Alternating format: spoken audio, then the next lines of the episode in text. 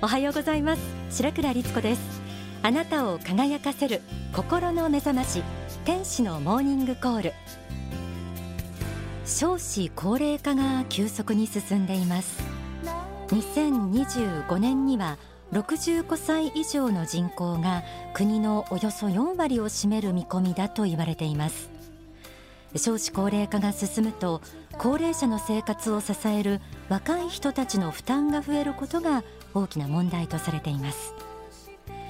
この番組で時々テーマにする老い。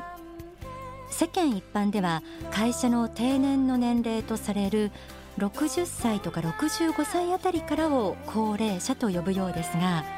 実際に皆さんどう感じられますでしょうか？それぐらいの年齢の方々って全然老いてなくて若々しい方が多いですよね。例えば会社を定年退職した後ボランティア活動のリーダーをしている方。あるいは子どもたちが成人して独立した後一年発起して新たに勉強を始めている方など私の周りにもたくさんいらっしゃいます。年を重ねても若さを失わず輝き続ける人はその気持ちにおいて周りからの手助けにあまり頼らず自立して生きようとする強さがあるのかもしれません。もちろん手助けが必要な方もいらっしゃいますから支え合うことは大切だと思います。ですが社会の中で年をとってもはつらつと生きている方が多くいらっしゃることが若い人や子どもたちにもいい影響を与えて社会全体が元気になると思うんです。天使のモーニングコール。今日は心の若さ失っていませんか？と題して若々しく年を重ねるための秘訣を仏法真理から学んでみたいと思います。皆さんは今心の若さ保てていますか？書籍成功の法にはこのようにあります。例えば60歳を過ぎて自分が会社を定年退職する時期が来たとしましょう。今更何の人生の希望があるかと思うでしょう。そして若い人を見てはあのように若ければ何でもできたのに残念だけれどももうこんな年齢になってしまったので何もできないというように考えがちでしょう。しかしこれについても逆発想は可能であると思うのです。つまり60歳から青年をやってみるということでも良いはずです。60歳から青年をやって何がいけないのか。定年退職した時こそ第二の青年期の始まりである。青年がやるようなことをやってみたいと理想に燃えて生きる時にその人は本当に青年のごとくはつらつとなるのではないかと私は思うのです。60歳から青年をやってみるとありました。若い頃は志や夢があっても経験が少ないために失敗することも多いものです。でも今は世の中の知識や人生経験も豊富になっているはずです。そう考えると年齢はむしろ強みです。もう一度心の若さを取り戻して第二の青春始めてみませんか？書籍勇気の方にはいつまでも若々しくあるための秘訣がこんな風に説かれています。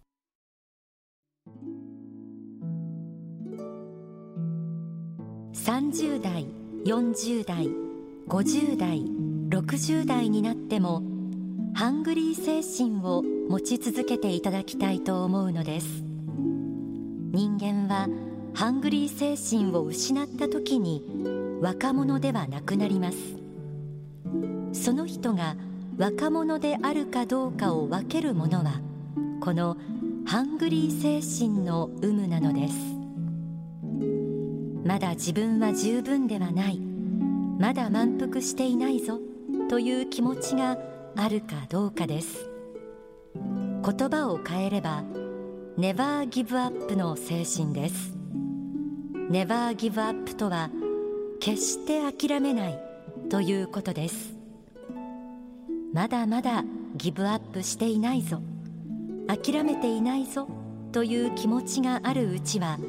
その人は若者であると言えます。まだ私は諦めていないぞ。まだ一花咲かせるぞ。まだハングリー精神を持っているぞという人はたとえ年齢が40歳でも50歳でも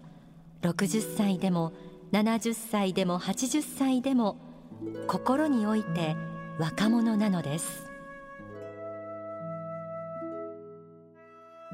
ハングリー精神ネバーギブアップの精神。皆さんは今でも持っていらっしゃいますか？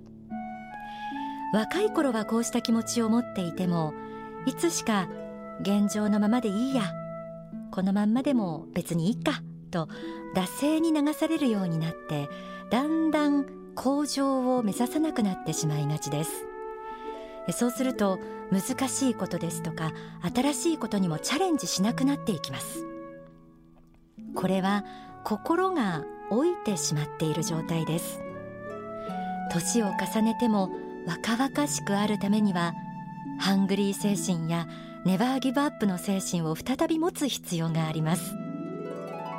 自分の実力はどうせこのぐらいだからとかやっても無理だと決めつけないで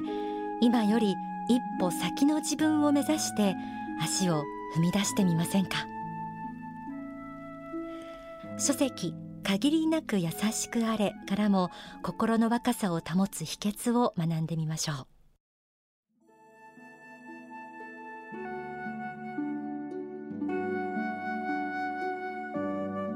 あなた方は人生に新たな発見を持っているか新たな発見を続けることができるか昨日あなたは一体何を発見したか今日あなたは一体何を発見したか。朝目を覚ましてより何を発見したか。昼に夕べにそして夜のひとときにあなたは何を発見したであろうか。いつの間にか日の暖かさを忘れいつの間にか風の爽やかさを忘れいつの間にか人の言葉のその素晴らしい響きを忘れいつの間にか花の香りの福育としたその感じを忘れいつの間にか春の到来のあの喜びを忘れいつの間にか夏に向かう時のあの胸のときめきを忘れている。そうそれが追いさらばえてゆく人間の姿であるのだ。心の中に花を咲かせよ。心の中に情熱の目を見開け。あなた方は日々発見の中に生きなくてはならない。日々素晴らしい人々を見つけてゆかねばならない。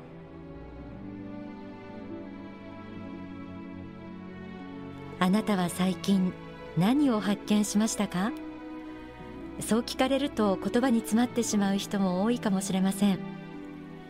日々何かを発見するということは言い換えれば日々何かに感動する何かに感激するということかもしれません。日の暖かさ風の爽やかさ人からかけられた優しい言葉花の香り季節の変わり目の街の風景。そうした繊細な感動をいつしか忘れ去ってはいなかったでしょうか。心の若さを保つためには毎日新しい発見新しい感動を得ることも大切なようです。ハングリー精神日々発見日々感動。心の若さのために大切な心がけをここまで2つ紹介しました。さらに書籍上昇志向には生涯現役で過ごす秘訣として120歳計画を立てるということが挙げられているんです。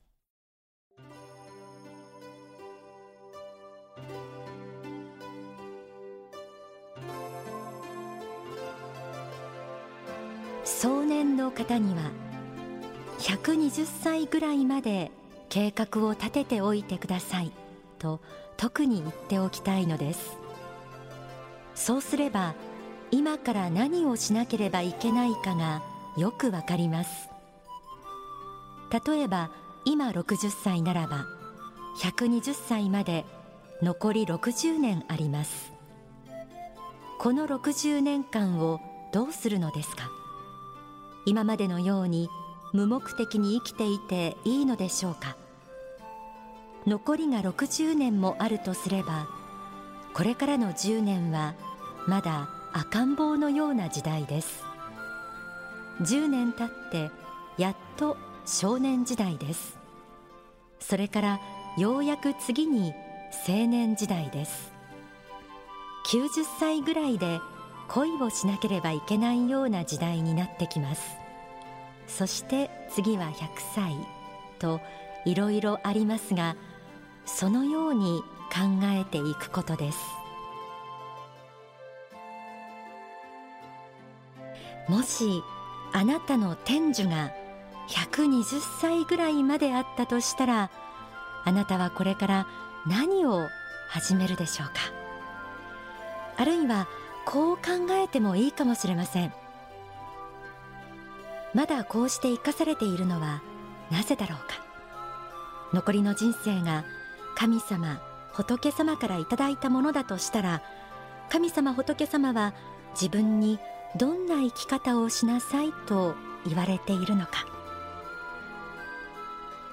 まだまだやるべきこと使命がたくさんあるんじゃないでしょうか。だってこれまで多くの人から与えられてきたご恩をお返しできる人生というのは始まったばかりなんですから。今日は心の若さ失っていませんか？と題してお送りしています。えではここで今年4月に大川総裁が説かれた説法生涯現役人生から一部をお聞きいただきます。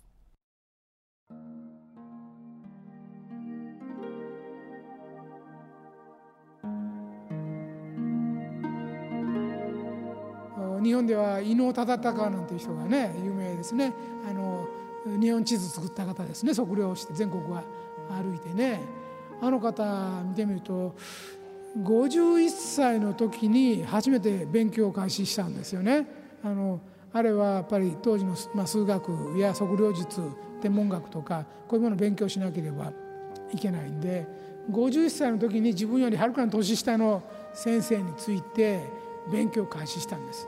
当時の平均寿命は40歳だったんです。40歳で死ぬのが平均だった時に51歳で自分よりずっと年下の先生に教わって天文学やそういう測量術やそういう数学的な計算ですね。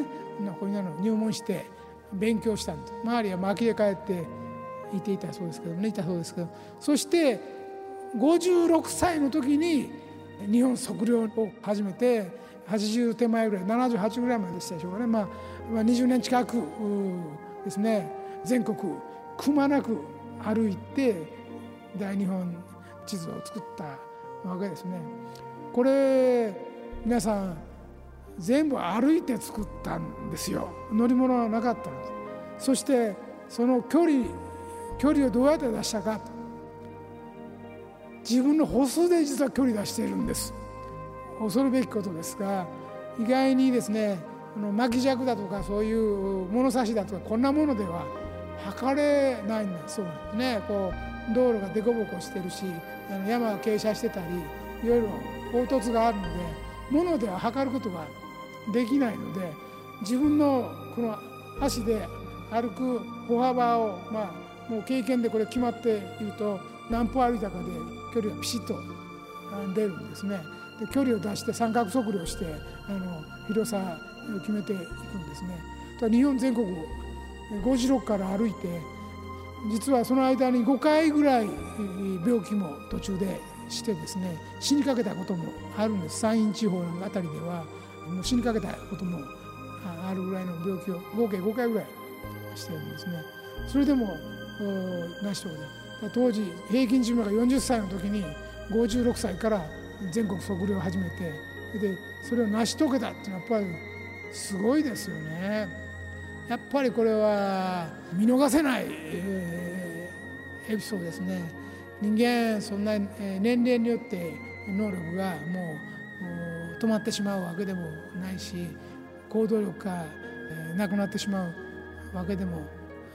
ないっていうことですね。だから若い人にもそういう勤勉の道を歩んでもらうためにもですね、100歳まで生きる会はその伊能忠敬型人生ですね。これを現代版で一発やってみようか。まあ測量しなくても別に あの他のことでも結構ですから他の道で結構ですね。みんなが全国測量し始めたら大変なことになるのでそんなにそんなにたくさん言いませんので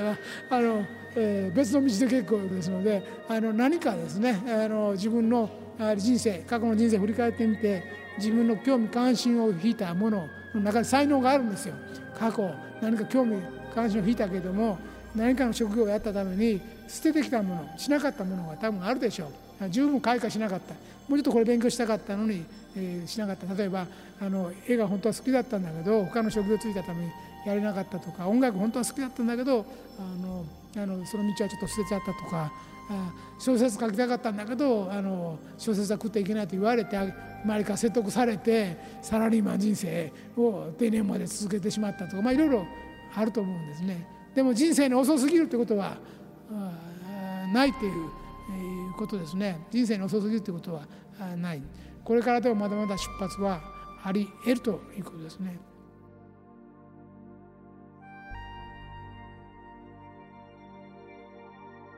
このご法話は全国にある幸福の科学の少女でお聞きいただけますし生涯現役祈願という祈願もありますので興味のある方ぜひ番組の最後にお知らせしているお近くの支部にお問い合わせください。